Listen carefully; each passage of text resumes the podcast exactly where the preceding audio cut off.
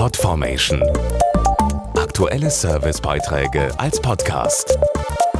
Regelmäßige Infos und Tipps aus den Bereichen Computer und Technik.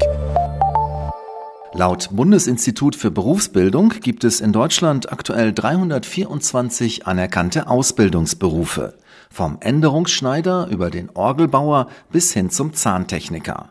Darunter sind Berufe, die angehende Azubis oft gar nicht auf dem Schirm haben, wie zum Beispiel die Packmitteltechnologin bzw. den Packmitteltechnologen. Computer, Hightech-Maschinen und 100 Meter lange Wellpappenanlagen, so sieht der Arbeitsplatz von Packmitteltechnologinnen aus.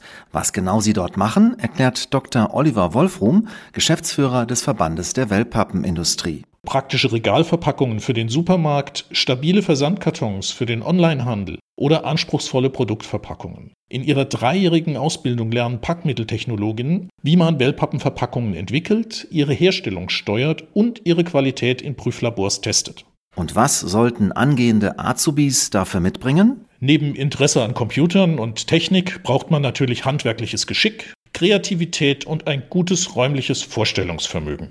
Ein gewisses Zahlenverständnis und Genauigkeit sind außerdem wichtig, wenn es um die Materialplanung und die Qualitätskontrolle geht. Und wie steht es um die Zukunftsperspektiven? Die Chance, nach der Ausbildung übernommen zu werden, sind wirklich gut. Und das Gleiche gilt für die Zukunftsperspektiven. Ob eine Weiterbildung zum Meister oder ein Studium in Verpackungstechnik oder Design, in der Wellpappenindustrie kann man richtig Karriere machen. Außerdem gilt die Branche zu Recht als nachhaltig, denn Wellpappe ist ein Kreislaufprodukt auf Basis nachwachsender Rohstoffe.